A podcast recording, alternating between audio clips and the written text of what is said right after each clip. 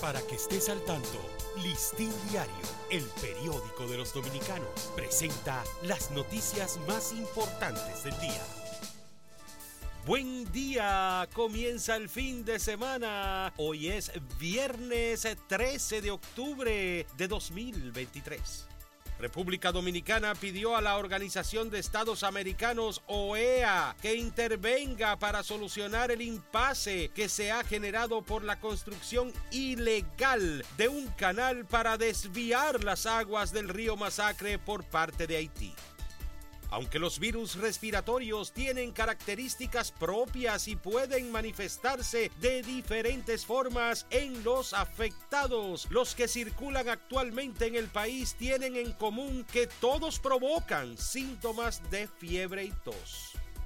Los casos de dengue que registra el país durante los primeros nueve meses de este año superan en más de un 83% los notificados el año pasado en el mismo periodo, mientras que los de leptospirosis los superan en más de un 100% debajo del terreno desolado en el que pronto construirán un parqueo en la zona cero de San Cristóbal. De seguro quedaron sepultados sueños, planes y quién sabe cuántas cosas más de esas que perturban a quienes vivieron en carne propia los estragos de la explosión que dejó un saldo de 39 personas fallecidas.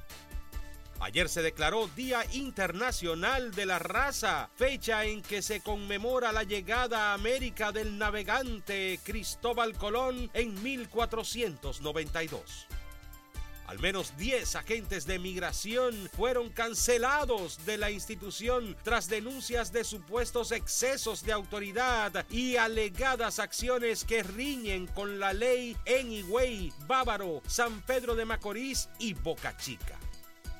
La Fundación Institucionalidad y Justicia mostró preocupación por el alto nivel de suspensión de audiencias en el sistema de administración de justicia, lo que a entender afecta las garantías y los derechos individuales.